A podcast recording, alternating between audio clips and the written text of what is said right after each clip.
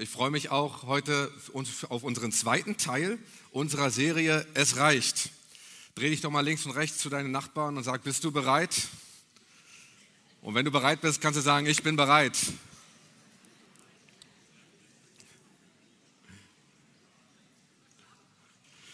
Letzte Woche hatten wir ja so unseren Auftakt und aufgrund der Rückmeldungen spürte ich, boah, da sind einige echt herausgefordert. Wer konnte denn diese Woche schon Schritte ausprobieren und hat zumindest einen Tipp umsetzen können? So, gibt es tatsächlich ein paar Leute? Ja, oh, oh, ein paar gibt es, ein paar gibt es. Und beim anderen denke ich, oh, ich glaube, dass es wichtig ist, dass die Predigt mehr ist als eine Information. Ich will, dass du das verstehst. Die Predigt ist mehr als eine Information. Wir wissen eigentlich sehr viel hier. Ähm, wir können die Bibel lesen, wir hören so viele Predigten, du kannst auf YouTube äh, schalten und wenn du gerade im Livestream nicht zufrieden bist, kannst du umschalten und kannst sagen, okay, ich suche jemanden ein Thema raus, das mir besser passt. Aber es geht darum, dass das, was wir hören, bewegt sind und auch umsetzen. Und was wir brauchen, sind Erfahrungen, die wir aufgrund unseres Glaubens tun. Das passiert durch Schritte des Glaubens, dass wir einen Schritt gehen im Glauben und merken, was passiert. Daraufhin machen wir Erfahrungen und sind auf einmal ermutigt, boah, das passiert. Das sind so kleine Schritte, die wir manchmal gehen. Und dann ist der Next Step, dass wir dann in eine Gewohnheiten reinkommen, die gesund sind für unser Leben, äh, aus einer Mentalität Gottes heraus. Von daher ist der erste Schritt wichtig. Und wenn du heute dabei bist, ähm, auch im Livestream und hier vor Ort, schreib ruhig mit. Schreib mit. Du musst nicht alles umsetzen. Aber nimm einen Gedanken mit, der dich bewegt oder wo Gott dein Herz bewegt, sag, boah, das ist cool. Das probiere ich aus in dieser Woche, ob es wirklich funktioniert. So. Dreh dich doch um zu deinem Nachbarn links und rechts und sag, bist du bereit? Und wenn du bereit bist, sagst du, ich bin bereit.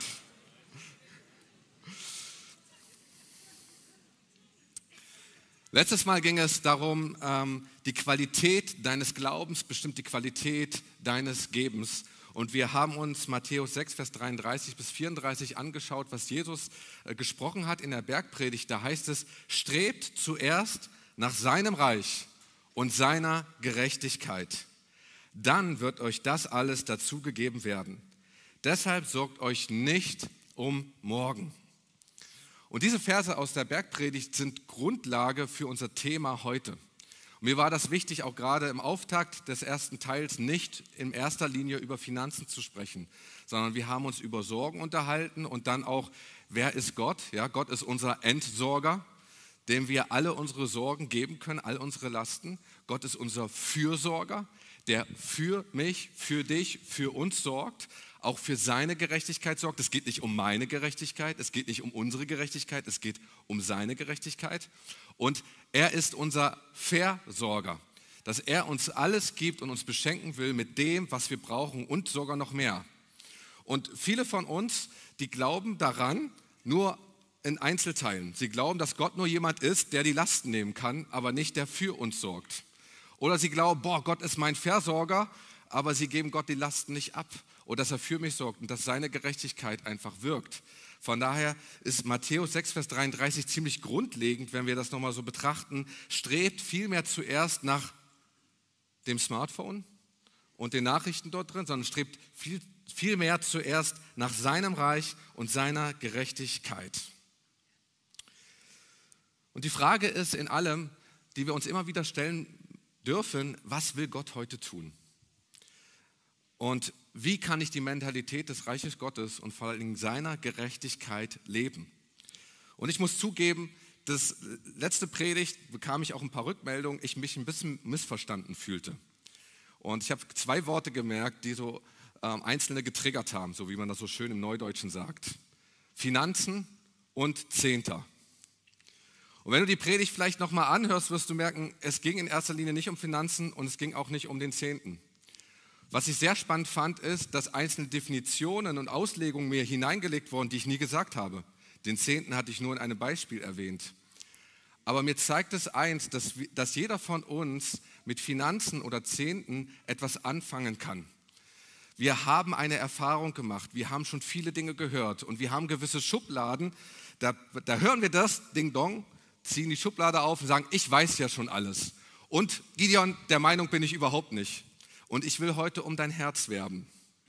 Gib mir eine Chance, mich zu erklären, auch zu fragen, was will Gott sagen heute? Und wenn du die Bibelstellen hörst heute, lies sie nach. Ja, lies wirklich nach. Vergleich nicht mit dem, was andere gesagt haben, sondern lies wirklich nach, was, was in der Bibel steht, weil es geht darum, was sagt Gott eigentlich zu diesem Thema? Was will er heute tun? Wie will er wirken? Und ich kann dir versprechen, ich will es richtig machen, du willst es richtig machen, wir alle wollen es richtig machen. Von daher haben wir etwas gemeinsam. Und daher ist es wichtig, dass wir immer gucken, wo, wo kann ich mich persönlich verändern und auch, ähm, auch, auch noch lernen, damit wir dem Ziel näher kommen, mehr und mehr Gott anzubeten, mehr im Lichte zu sein, wie er im Lichte ist und vor allen Dingen auch verwandelt zu werden in sein Bild. Und die Frage ist vielleicht auch, warum spreche ich gerade jetzt über Finanzen?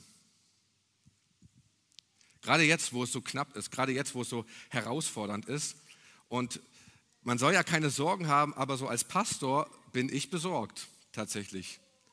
Ich bin besorgt, dass ähm, dass wir den Fokus nicht richtig setzen, dass wir uns mehr von der Mentalität dieser Welt prägen lassen als von der Mentalität Gottes, was er zu diesem Thema äh, sagt. Auch gerade durch den Zufluss der Medien, die vieles verstärken.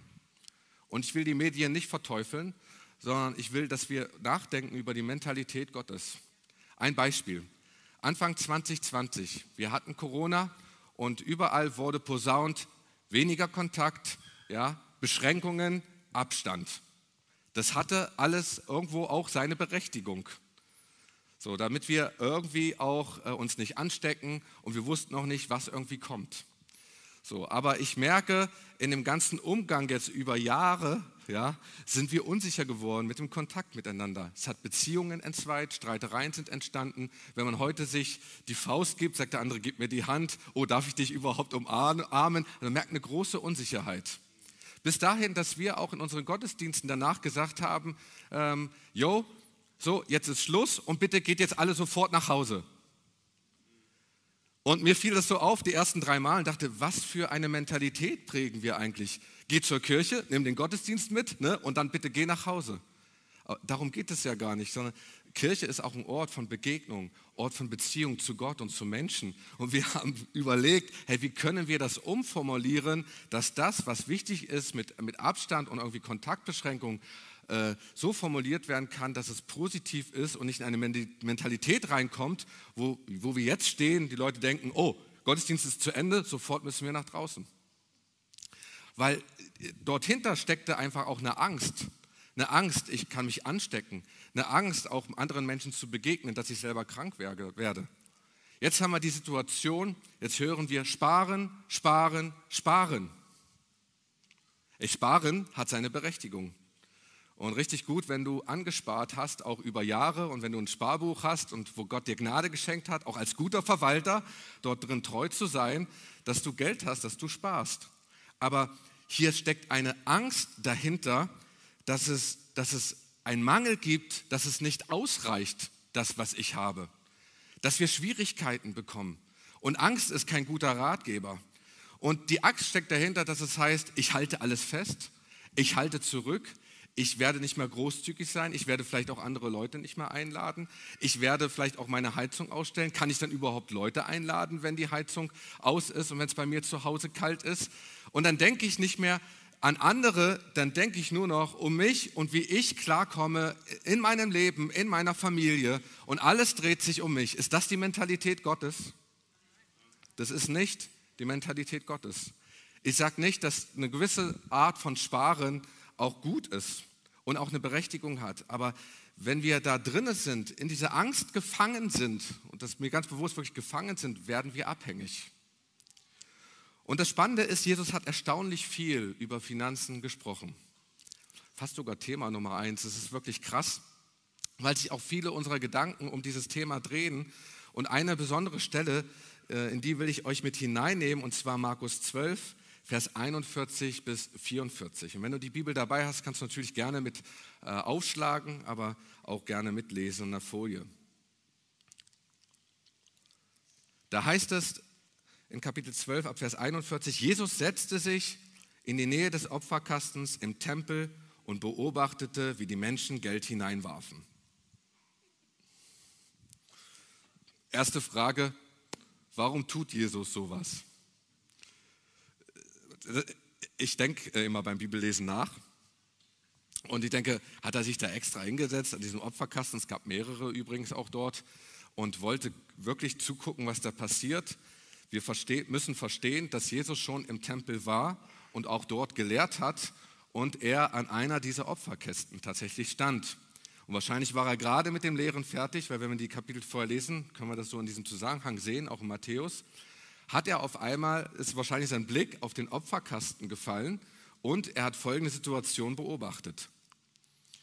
Klammer auf, und wir wissen, was das Jesus mehr sieht, unser Herz sieht und auch das, was passiert, als andere oder wir manchmal sehen, Klammer zu. Viele reiche Leute legten große Beträge hinein. Dann kam eine arme Witwe und warf zwei kleine Münzen hinein. Da rief er seine Jünger zu sich und sagte, ich versichere euch, diese arme Witwe hat mehr gegeben als alle anderen. Denn sie alle haben nur einen winzigen Bruchteil von ihrem Überfluss gegeben, während diese Frau, so arm sie ist, alles gegeben hat, was sie besaß. Richtig spannende Story. Bemerkenswert finde ich hier, dass die arme Witwe einen richtigen Berühmtheitsstatus hat. Viel berühmter als alle Hollywood-Stars zusammen. Seit 2000 Jahren hier in der Bibel können wir von dieser Geschichte äh, lesen. Warum ist sie berühmt geworden? Nicht, weil sie arm war, nicht, weil sie eine Witwe war, sondern weil sie alles gegeben hatte, was sie besaß. Und die Botschaft Jesu ist genau diese, wer ihm folgt, muss alles hinter sich lassen. Das ist die Botschaft Jesus im Neuen Testament. Wer ihm folgt, muss alles hinter sich lassen. Wir kennen Geschichten, wo Menschen das getan haben und denken, boah, cool und toll. Wir kennen auch, wo Menschen das nicht getan haben. Der reiche Jüngling und denken, oh, hat er nicht geschafft. Es ist doch ganz einfach, Jesus zu folgen, alles aufzugeben und zu verkaufen. Wir wissen, der reiche Jüngling hatte Probleme. Und ganz ehrlich, persönlich, mich fordert diese, diese Botschaft Jesu heraus jeden Tag. Alles hinter sich zu lassen, sein Kreuz auf sich zu nehmen und wirklich ihm zu folgen. Durch die Gnade Gottes erkennen wir nur stückweise. Ich bin froh, dass ich nicht die Erkenntnis sofort habe. Manchmal wünschen wir uns das, aber dass die Erkenntnis stückweise ist. Und selbst das fordert mich ganz schön heraus. Diese stückweise Erkenntnis, vielleicht auch hier in dieser Predigt, wo du denkst, boah, ey, wenn ich das erkenne, das muss ich erstmal umsetzen. Das muss rein irgendwie in mein Leben. Weil, weil wenn, wenn Jesus das hier sagt, äh, ihm zu folgen, dass wir alles hinter uns lassen müssen, das heißt echt etwas Absolutes. Und wir leben natürlich heute in einer Welt, wo sowas gar nicht gemocht wird, etwas Absolutes. Aber Gott überfordert uns nicht, er fordert uns heraus, nicht weil er uns irgendwie ärgern will und weil er denkt, wir haben Langeweile und wir brauchen ein paar Herausforderungen in unserem Leben, weil wir nicht genug haben, sondern das Ziel ist, das Ziel ist, er will uns frei machen von Abhängigkeiten. Und wenn es um das Thema Finanzen geht, dann müssen wir ein Problem in unserer westlichen Kultur insbesondere verstehen. Unsere Art von Konsum entspricht nicht der Art des Reiches Gottes. Deshalb haben wir auch so viele Probleme auf unserer Welt. Kriege, Ausbeutung von Menschen, Ausbeutung der Umwelt, Streit zwischen Menschen, Armut, viel Ungerechtigkeit. Und mit diesem Konsum wird auch viel Kontrolle angestrebt. Wenn auch Investitionen auch getätigt werden in andere Länder, dann ist es nicht unbedingt immer die selbstlose Barmherzigkeit, die dazu einführt, sondern man will was rauskriegen. Man will kontrollieren, dass das, was da passiert, auch irgendwie wächst, auch im finanziellen Bereich. Und genaue Kontrolle darüber haben. Und das äußert sich auch so am Anfang von Corona, da haben wir gehamstert Toilettenpapier en masse. So, und jetzt hamstern wir das Geld auf unseren Sparbüchern. Das klingt vielleicht ganz witzig, ähm, aber dahinter steckt eine Angst. Wie gesagt, die Angst vor Mangel, dass es einfach nicht reichen wird. Und diese Angst hat so aberwitzige Auswirkungen. Ich meine, man muss halt einfach darüber nachdenken, dass vier Gaslecks in zwei Gasleitungen, wo kein Gas nach Deutschland reinfließt und wahrscheinlich auch so lange nicht mehr fließen wird, auf einmal die Gaspreise dermaßen hochhebt, wo du denkst, wieso? Warum? Ja, weil, weil das eine Angst da. Angst, es könnte ja passieren, dass vielleicht andere Versorgungsleitungen irgendwie vielleicht gekappt werden. Aber an sich ist genauso viel Gas da wie vorher. Und wir merken in diesem Denken, wo wir drin sind, wir Deutsche, wir fassen das auch gerne unter diesem schönen Wort Wohlstand zusammen. Ganz, ganz, ganz schön zu sehen, wenn wir ähm, Demonstrationen sehen, habe ich ein Plakat äh, gesehen, da stand die Aufschrift Gerechtigkeit, Friede, Wohlstand. Und dann hören wir auch die Politiker und uns selber reden, wir müssen unseren Wohlstand sichern. Wohlstand ist schön, oder? Gott will, dass es dir gut geht. Gott wünscht sich auch Wohlstand äh, für dich, aber dieser Wohlstand kann zum Götzen werden in unserem Leben, dem wir alles unterordnen und wofür wir bereit sind, Opfer zu bringen, damit der Wohlstand erhalten bleibt. Und das ist eine Schieflage, die Jesus anspricht, wenn er über Finanzen redet. Abhängig sind wir in diesem Augenblick und wir haben überhaupt keine finanzielle Freiheit, auch überhaupt nicht die Großzügigkeit, die Mentalität Gottes. Die Mentalität unseres himmlischen Vaters ist eine andere und die wünscht er sich für uns auch als seine Kinder. Und hier geht es nicht um das Tun, hier geht es um ein Sein, dass wir aus unserer Identität heraus handeln. Manchmal ist es natürlich aber auch gut, dass wir Dinge tun und sich dann auch verinnerlichen in unserem Sein. Aber es geht nicht um Gebote, dass wir die alle richtig einhalten, dass wir jetzt auch gucken, wenn es um Finanzen geht, ich, ich muss jetzt geben, dann ist Gott zufrieden mit mir, sondern die Frage ist, welche Mentalität habe ich und wie kann ich die Mentalität Gottes mehr und mehr in meinem Leben verinnerlichen? Die Mentalität Gottes, folgendes ist sie, in ihm haben wir in allem genug. Ja, seine Gnade ist jeden Tag neu. Seine Liebe hat er ausgegossen in unseren Herzen ich bin gesegnet mit den geistlichen Segnungen der Himmelswelt, Epheser 1, Vers 3. In ihm haben wir in allem genug. In ihm haben wir immer genug. Das ändert sich auch nicht in Zeiten der Krise. Ja, er bleibt derselbe gestern, heute und in alle Ewigkeit. Er bleibt Jahwe Jiri und das heißt, er hat ersehen, er ist unser Versorger, er wird weiterhin schenken, er wird weiterhin geben und er hat sich darin auch einfach nicht verändert. Auch wenn eine Krise ist, auch wenn wir vielleicht kurz Mangel spüren, will Gott weiterhin geben, will Gott weiterhin schenken. In ihm haben wir mehr als genug. Er gibt nicht nur das, was wir brauchen, sondern mehr als das. Die Schatztruhen im Himmel sind voll. Sein Maß ist geschüttelt, nicht gerührt. Ja? Gerüttelt, geschüttelt, ein überfließendes Maß, Lukas 6, Vers 38. Das ist das, wie unser Gott denkt. So, bei ihm ist es, ist es, er kann nie genug, er gibt immer mehr als genug. In ihm ist alles. Bei ihm läuft es auch nicht leer, dass wir Angst haben müssen, oh, sein Speicher von Liebe ist irgendwann leer. Oh my, my gosh, ich krieg vielleicht nichts mehr ab sondern bei ihm ist immer genug und er gibt mehr als das. Haben wir die Sichtweise unseres himmlischen Vaters und diese Mentalität in unser Leben tatsächlich aufgenommen? Und ich gebe zu, dass mich das auch herausfordert. Die Witwe gab zwei Münzen. Wenn man genau nachliest, ist es die äh, eine Münze Lepta und zusammen ergaben sie ein Quadranz. Das heißt die kleinste römische Münze, die es damals gab. Wenn man das mal so übertragen will, dann gab die Witwe zwei halbe Cent in diesen Opferkasten. Zwei halbe Cent. Das ist die kleinste Einheit. Und sie hatte nichts mehr übrig. Die Reichen gaben aus ihrem Überfluss, hatten noch eine Menge übrig. Die Witwe hatte scheinbar ein Vertrauen Gottes vielleicht sogar schon auch erfahren, dass sie wusste, ich gebe jetzt meine zweieinhalben Cent Herr, und er wird mich hier versorgen. Diese zwei halben Cent, die hatten in der himmlischen Welt eine größere Auswirkung als die Investition von 2000 Euro.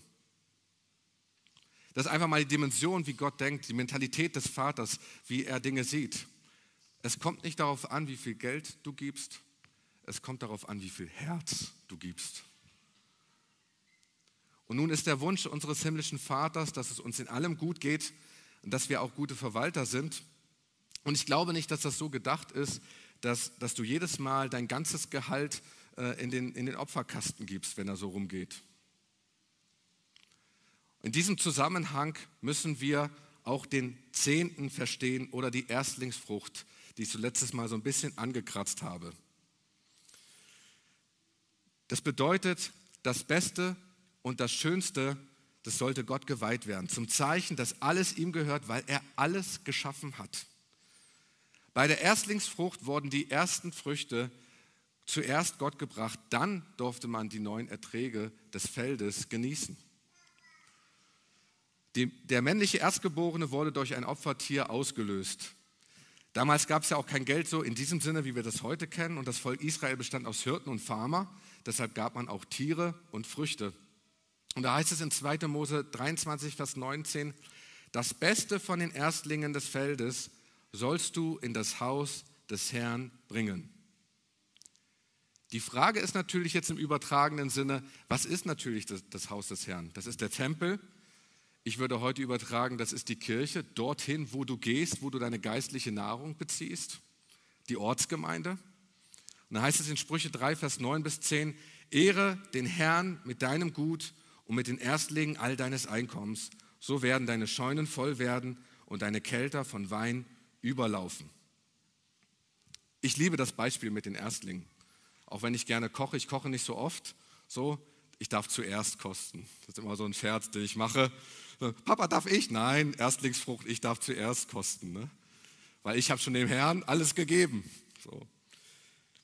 Jetzt gibt es nun ein paar interessante Beispiele in der Bibel, ähm, die so am Anfang gar nicht so ersichtlich werden, was es mit dem Zehnten und der Erstlingsfrucht auf sich hat. Zum Beispiel die Stadt Jericho war die Erstlingsfrucht, denn sie war die erste Stadt im verheißenen Land. Da heißt es in 5. Mose 26, Gib all das Gold und Silber in das Haus Gottes und der Rest gehört dir und dem Volk. Auch, auch Josua 6, Vers 24. Deshalb fragen wir uns manchmal, warum will er das bei dieser Stadt so und bei der anderen Stadt so? Ah, ganz spannend. Der Sabbat oder der Sonntag war der erste Tag in der Woche, sozusagen die Erstlingsfrucht. Ich gebe den Tag Gott. Das ist heute sogar in unsere Kultur übergegangen.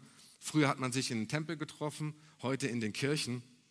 Und die Frage ist hier einfach mal nur einfach so, so nebenbei, was ist überhaupt mit 10% unserer Zeit?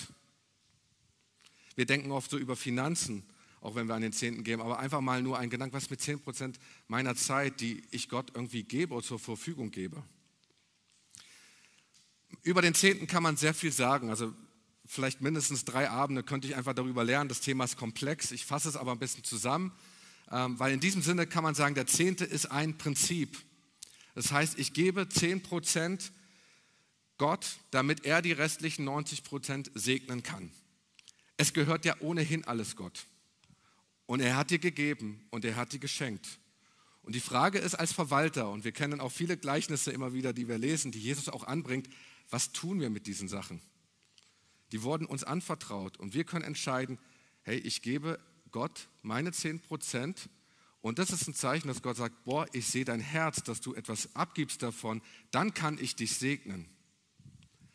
Das ist ein göttliches Prinzip, was hier dahinter steckt. Auch in, aus dem dankbaren Herzen, siehe, es kommt alles aus deiner Hand und ich gebe es zurück in deine Hand. Vielleicht auch ein Schlüssel ähm, von Segen, weil wenn wir alles irgendwie behalten, warum soll überhaupt Gott eingreifen in unser Leben, wenn wir nicht bereit sind, auch ihm Dinge auch zu überlassen, dass er die Dinge auch segnen kann und eingreifen kann. Der Zehnte dient auch hier als Versorgung, Sicherstellung der Versorgung, das Wort Gottes verkündigt wird, äh, geistliches Leben initiiert, organisiert wird, auch dass geholfen wird, sei es direkt oder indirekt. Als Kirche geben wir mindestens 10 Prozent raus aus unserem Haus weil wir auch unter diesem göttlichen Prinzip leben. Es hört einfach nicht auf, es ist ein Kreislauf. Der Zehnte ist nicht nur ein Prinzip, es ist auch eine Prüfung. Das heißt in Malachi 3, Vers 10, bringt aber die Zehnten in voller Höhe in mein Vorratshaus, auf das in meinem Hause Speise sei, und prüft mich hiermit, spricht der Herr, ob ich euch dann nicht das Himmelsfenster auftun werde und Segen herabschütten die Fülle. Es zeigt nämlich auch auf, woran hängt denn eigentlich unser Herz? Und wir dürfen hierin auch Gott prüfen, ob er versorgt. Wir, ich, will heute nicht so über den Segen sprechen, weil manche sprechen immer darum, ja, du wirst gesegnet und das wird alles passieren, wenn du den Zehnten gibst. Ähm, so habe ich früher tatsächlich gedacht. Ich muss auch wirklich sagen, das war am Anfang auch so ein bisschen mein, meine, mein Antrieb, das einfach zu tun. Heute denke ich gar nicht darüber nach. Aber ich, die Frage ist, und, ähm, und es fällt mir manchmal schwer ist, wenn wir den Zehnten auch geben oder wenn wir generell Dinge weggeben, können wir auch loslassen, das, was wir weggeben. Jetzt kommt das, was ich vorhin am Anfang gesagt habe. Wir wollen so gerne kontrollieren, dass das, was wir geben, dass das auch gut verwendet wird. Aber wenn wir das Gott geben, dann lassen wir in dem Augenblick eigentlich auch los und sagen, Herr, ich war gehorsam, ich habe es getan, ich gebe es weg und was damit passiert, ist wirklich egal. Ich durfte in einem Beispiel auch das einfach lernen. Hat jemand uns ein Auto geschenkt und ich war echt überwältigt. Ich war wirklich überwältigt. Und weil das Auto war genau das, wie wir uns das vorgestellt hatten, Lieblingsfarbe, Motorisierung und so weiter und so fort. Und äh, er übergab mir den Schlüssel und sagte, Gideon, dir gehört ab heute das Auto. Du kannst alles machen damit, was du willst. Und wenn du es jetzt auch verkaufst. So. Das ist das, wenn wir Dinge einfach auch abgeben und übergeben, dass wir Dinge auch nicht kontrollieren. Ich weiß auch immer, dass Menschen auch den Zehnten zurückhalten und versuchen so wie eine Art Investition, wie so bei Aktienverkäufen, ich lege mal ein bisschen da an, lege mal ein bisschen da an, lege mal ein bisschen da an. Ich lege auch genau nur da an, wo ich weiß, das wird gut gebraucht. Das ist nicht, das ist nicht die Sicht Gottes hier. Deshalb ist es auch eine Prüfung. Auch den Zehnten in voller Höhe zu zahlen, war übrigens ein Problem beim Volk Israel, ein Dauerbrenner. Ja, bis auch Malachi. Oft wird diese Stelle auch gesagt, ach Gideon, das ist Altes Testament. Das ist das letzte Buch des Alten Testaments, das, der ersten Teil der Bibel. Ist auch übrigens das letzte Kapitel. Lies mal die nächsten zehn oder zwölf Verse, die da noch kommen, und sag mir, ob das Altes Testament ist wo dann verheißen wird, dass der Elia kommt, also auch Johannes der Täufer kommen wird und welche Segnungen uns da sind. Diese Stellen zitieren wir ganz gerne. Aber wenn es um den Zehnten geht, dann, dann spielen wir oft den Bibabo, den Bibelbastelbogen, wie ich das nenne, und packen dann so gerne irgendwie diese Stelle raus, das passt nicht. Wir müssen Dinge auch einfach im Zusammenhang verstehen, auch gucken, in welchen Zusammenhängen das auch geschrieben steht, macht sehr viel Sinn. Der Zehnte ist aber auch ein Türöffner, um mehr, wenn nicht sogar alles zu geben. Ich erlebe auch immer wieder, dass hier diskutiert wird, es geht nicht darum, dass wir ganz genau nachrechnen. In Matthäus 23, Vers 23 kritisierte Jesus die geistliche Elite, die einfach alles verzehntete ähm, und den Armen nicht half. Und er führte hier an, ich lese es hier aus dieser Stelle, ihr sollt den Zehnten geben, gewiss, aber ihr dürft die viel wichtigeren Dinge darüber nicht vernachlässigen. Lesen wir hier also auch im Neuen Testament. Die Frage ist nicht, mit wie wenig ist Gott zufrieden. Dass wir nachrechnen und gucken, wir sind gerade so irgendwie im Soll. So, das wäre ein Minimumdenken. Ähm, die richtige Frage ist, wie kann ich es einrichten, dass ich noch mehr geben kann? Das wäre ein Maximumdenken. Daher auch die Frage für mich, ob der Zehnte vom Netto oder Brutto gegeben ist, ist, ist keine unwichtige Frage. So. Aber es geht nicht darum, muss ich, wie viel muss ich Minimum geben, damit Gott irgendwie zufrieden ist. Die ist nicht ganz so entscheidend. Wir haben am Anfang, oder ich habe am Anfang den Zehnten vom Netto gegeben. Gott schenkte irgendwann Erkenntnis, und ich gab meinen Zehnten vom Brutto. Das hat ein paar coole Nebeneffekte. Du kriegst eine Steuerrückzahlung und eigentlich muss ich das nicht mehr verzehnten, weil ist schon. Theoretisch. Weil alles, was da einfach drin ist, aber natürlich geben wir gerne darüber raus und freuen uns, dass Gott uns einfach beschenkt. So. Aber die Frage ist, wie viel willst du geben, wie viel kannst du geben? Und Erkenntnis wird immer so Stück für Stück auch einfach erweitert. Ich habe auch gar keine Panik bekommen, als ich diese Erkenntnis hatte, oh, wäre gut, jetzt brutto zu geben. Ich habe jetzt nicht irgendwie gedacht, oh, wir müssen jetzt einmal nachrechnen, wie viel haben wir Gott überhaupt nicht gegeben. Vielleicht deshalb haben wir gar keinen Segen. Oh my gosh, Taschenrechner schnell genommen. Ich kenne Leute, ich kenne Leute, die, die machen das. Die machen das. Gott ist nicht wie im Finanzamt wo du Angst haben musst auf eine Erkenntnis, oh, da schickt jetzt gleich ein Brief raus und da steht erstmal die Nachzahlung, die ich bringen muss. So ist unser Gott nicht. Und ich will zugeben, dass ich mich mit dem Zehnten enorm schwer getan habe. Bin aufgewachsen damit ähm, und ich habe gedacht, so Gideon, eigentlich ist das eine Frage, mit der tust du dich schon immer schwer. Ähm, und ich glaube, der Zehnte, der ist nicht mehr so alltagstauglich und habe die Bibel hoch und runter gelesen und war davon der Überzeugung, ich könnte das Gegenteil beweisen. Heute ist ein Befürworter geworden von dem Zehnten, weil ich glaube, es ist ein Prinzip, es ist eine Prüfung, wo Gott schaut, wo unser Herz hängt und es ist ein Türöffner, um wirklich alles zu geben. Und natürlich fragt man sich jetzt auch gerade in dieser Story, ähm, auch von der Witwe, was kann ich mit meinem Beitrag schon überhaupt ausrichten? Was kann ich machen, wenn ich 10 Euro Taschengeld äh, kriege und 1 Euro reingebe? Was macht dieser 1 Euro einen Unterschied? Oh, es macht so einen großen Unterschied in deinem Herzen, dass du Gott sagst, hey, auch meine restlichen 9 Euro, Herr, die sollst du segnen. Ich gebe dir das. Und es macht einen riesen Unterschied in der himmlischen Welt. Wie kannst du nun großzügig werden? Ich habe drei Tipps äh, mitgebracht. Wollt ihr die hören? Yes? Für, für die paar mache ich das. Erster Tipp ist, es braucht einen Anfang. Ein kleiner Ruck. Regelmäßiges Geben ist ein richtig guter Anfang. Und kannst einfach mal Gott bitten, welchen Betrag er dir auf das Herz legt. Und wenn vielleicht sagst du, oh, 10 Prozent, das ist echt eine Menge. Hey, fang mit einem Prozent an. Dann erhöhst du sukzessive auf zwei. Ja, aber es braucht einen Anfang. Wenn du nicht anfängst, anfängst äh, den ersten Schritt zu machen, wirst du auch nie einen Marathon laufen. Aber wenn du anfängst, den ersten Schritt zu tun, dann geht der Startschuss los. Zweiter Tipp ist, es hört nicht auf, wir sind auf der Reise.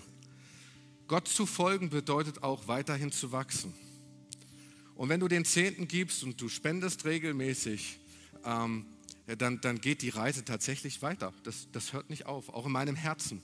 Auch weiter das hin zu stretchen, mehr zu geben, vielleicht bis dahin auch wirklich alles zu geben, auch in meinem Leben von, von, von meiner ganzen Denke her. Und mir geht es tatsächlich so, wenn ich habe einen Dauerauftrag, so, der wird eingerichtet und ich mache mir gar keine Gedanken darüber, wie viel Geld da jetzt sozusagen permanent jeden Monat darüber geht. So oft gucke ich wirklich nicht auf mein Konto in diesem Sinne. Und, und manchmal ist es so, dass mich das schon gar nicht mehr bewegt. Deshalb hört es nicht auf. Deshalb ist es auch gut, spontan zu geben. Und wir Deutsche, wir, rechnen ja manchmal so gerne nach. Denken, oh, wenn jetzt die Opferkörbe rumgehen und so, dann kann ich das nicht von der Steuer absetzen darum geht es nicht. Wenn, wenn, wenn Gott merkt, da ist eine Großzügigkeit in deinem Herzen, hey, gib spontan. Ja, auch vielleicht auch mal Trinkgeld zu geben, andere zu beschenken. Dann kommen wir zum Tipp Nummer drei. Es gibt immer mehr. Er gibt immer mehr, großzügig zu sein wie unser Vater. Es gibt ja immer wieder Gelegenheiten in der Regel, auch, auch außerhalb von unserer Kirche Großzügigkeit zu zeigen. Ja, wieder Trinkgeld habe ich schon erwähnt. Manchmal spricht Gott auch ganz konkret. Ich weiß noch, ich hatte ein Leitungsteam, ähm, wir hatten gesagt, wir treffen uns zum Essen und äh, hatten einen Tisch bestellt und es war ein wirklich großes Leitungsteam. Und äh, Gott sprach zu mir und sagte, die lädst du alle ein. So. Äh, das war damals richtig herausfordernd, wirklich noch für mich, weil ich hatte so mein Einstiegsgehalt noch und äh, ich muss erstmal mein Konto gucken, ob so viel da ist. Wenn ich die Karte dann da, dann da durchziehe, musste das wirklich, musste diesen Moment auch wirklich vorbereiten. So, auch für mich. So. Und ich dachte, hey, wie, wie gestalte ich diesen Moment überhaupt? Dann saßen die da alle und habe ich gedacht, wenn ich jetzt sage, ich lade die ein, die wissen ganz genau, die werden sich zurückhalten, wenn ich die jetzt einlade. Also habe ich sie essen lassen. Sag, hey komm, lass uns noch einen Nachtisch bestellen und so. Ne? Weil der Herr sprach zu mir und er sagte, du bezahlst hier alles, auch Nachtisch ist dran. Ich sag, Nachtisch ist dran, so. Dann habe ich mich gefreut daran und dann habe ich gesagt, ich lade euch alle ein. Oder ich habe nee, hab das so gemacht, ich habe gesagt, ich habe euch alle eingeladen, ich hatte dann schon bezahlt gehabt. Kriegten dann irgendwie alle so große Augen. Wisst ihr was, es ging gar nicht darum, dass ich zeige, wie großzügig ich bin. Die, die Lektion war nur für mein Herz. Nur für mein Herz. Und es war ein Anfang für mehr, wo Gott uns stretcht und zu wissen, hey, unser Vater, er gibt immer mehr. Und wir geben nicht, um selber Segen zu bekommen oder selber gesegnet zu werden, sondern wir geben, um andere zu segnen. Das ist unser Fokus, den wir einfach haben. Und ich bin beeindruckt von der armen Witwe, die mit ihrer Gabe von, von zwei halben Cent den Himmel so dermaßen bewegt hat, dass das hier Eingang gefunden hat, hier in das Neue Testament. Mehr als Investitionen, vielleicht als millionenschwere Investitionen, die vielleicht gerade an diesem Ort getätigt wurden. Sie hat Gottes Herz bewegt. Sie hat Gott, Gottes Herz bewegt. Gott will nicht unser Herz, äh, Gott will nicht unser Geld, Gott will unser Herz. Ja, es kommt nicht darauf an, wie viel Geld du gibst, sondern wie viel Herz du hineinlegst. Konsum verändert nicht unser Herz, aber vielleicht ein Kaffee, den du mal ausgibst, auch vielleicht jemand, der unbekannt ist, am Bäcker steht und jemand bestellt und sagt, ich übernehme heute für dich. Es fängt damit an, dass dein Herz von Gott berührt wird und er will geben. Gott denkt nicht in Minimum, er denkt in Maximum. Für dich ist wichtig, finde dein Optimum darin. Und ich will zwei Fragen stellen. Vielleicht magst du die Augen schließen. Und die zwei Fragen ist, berühren dich noch die Dinge des Reiches Gottes? Dass du das, dass du auch das Herz Gottes bewegen kannst. Und wo willst du mehr die Mentalität Gottes annehmen? Und vielleicht gibt es auch ein paar Momente in der Predigt, wo du sagst, boah, da bin ich noch gar nicht so weit. Oh, das finde ich auch richtig herausfordernd. Überleg ganz konkret, wo willst du mehr die Mentalität Gottes annehmen? Und diesen Punkt genau nimmst du mit.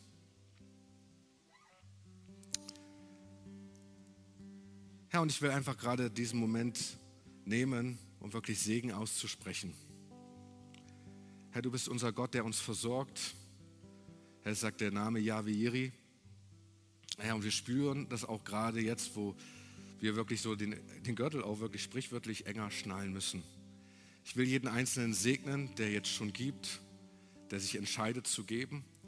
Herr, dass du unsere Herzen wirklich weitest, uns frei machst auch von Druck, frei machst von Zwängen, was wir tun müssen, sondern wirklich dein Herz berühren. Herr, wir wollen genauso großzügig sein wie du. Herr, und vielleicht macht uns das gerade Angst, Herr, aber ich sage, ich will das. In deinem Namen. Und ich hatte auch noch den Impuls, ähm, dass Gott heute auch Menschen anspricht, die ein Geschäft haben, die selbstständig sind und ähm, sich viele Sorgen machen. Wie sollst du die Angestellten bezahlen? Wie sollst du überhaupt alles versorgen? Wie soll es überhaupt in Zukunft weitergehen? Du, und du hast ja echt die Sorge, du kannst nicht mehr planen. Und Gott sagt dir, er wird dir Ideen schenken, wie du das tun kannst. Nimm dir nicht so viel Zeit für diese Sorgen, sondern Hör einfach auf Gott hin, was er konkret in deine Situation hineingeben will, hineinschenken will. Herr, und das setzt mir auch gerade frei, einfach in diesem Moment, dass wir die Sorgen wirklich bei dir lassen und dass du für uns sorgst, uns Ideen schenkst, Herr, wie wir auch umgehen können, vielleicht auch ähm, vorangehen können, andere Mut machen können und ermutigen, Herr, die vielleicht gerade jetzt gefühlt tief im Sumpf stecken, Herr, und wirklich den Kopf hängen lassen wollen. Danke dir, dass du uns in diese Zeit gegeben, ge, äh, gesetzt hast. Und eine letzte Abfrage will ich einfach machen. Und ich finde es gut, wenn du die Augen einfach gerade in diesem Moment nochmal geschlossen lässt. Wenn du noch keine Entscheidung getroffen hast für Jesus, will ich dir die Gelegenheit das geben, das jetzt zu tun. Gott ist großzügig. Er gibt immer genug, mehr als genug. Und deine Frage ist vielleicht hier, hey, was kann ich denn überhaupt Gott geben? Ich habe doch gar nichts. Und dir fällt vielleicht vieles ein, was Gott nicht gefällt in deinem Leben. Und wenn du diese Entscheidung noch nicht getroffen hast in deinem Leben, dass du sagst, Herr, ich will, dass du wirklich an erster Stelle in meinem Leben stehst, dann will ich dich einladen, diesen Schritt jetzt zu tun. Und er steht gerade hier wirklich mit ausgestreckter Hand und sagt, hey, ich lade dich ein, das zu tun. Und wenn du das machst, heb doch gerade dort, wo du bist, deine Hand und sag, hier bin ich, hier bin ich. Ja, vielen Dank, vielen Dank. Ja, hier bin ich. Ich will, dass du einfach an erster Stelle stehst in meinem Leben. Ja, vielen Dank. Ich will, dass du einfach ähm, die Entscheidung für dich treffen. Das ist der erste riesengroße Schritt, ja, dass Gott einfach in dein Haus kommt. Und ich lade dich ein und dort uns alle ein, einfach aufzustehen und das Gebet jetzt auch einfach mitzusprechen für all diejenigen, die sich einfach gerade gemeldet haben. Ähm, weil da ist Gnade Gottes gerade da gewesen. So. Betet mir einfach nach. Sprich, Jesus, ich komme jetzt zu dir. Danke, dass du für mich gekommen bist. Ich bringe dir all meine Fehler. Bitte schenke mir die Vergebung meiner Schuld. Ich übergebe dir heute mein Leben und will, dass du die Nummer eins bist. Nimm mich so, wie ich bin und mache mich zu einem neuen Menschen. Ich empfange jetzt dein göttliches Leben und bekenne, Jesus Christus ist mein Herr. Amen.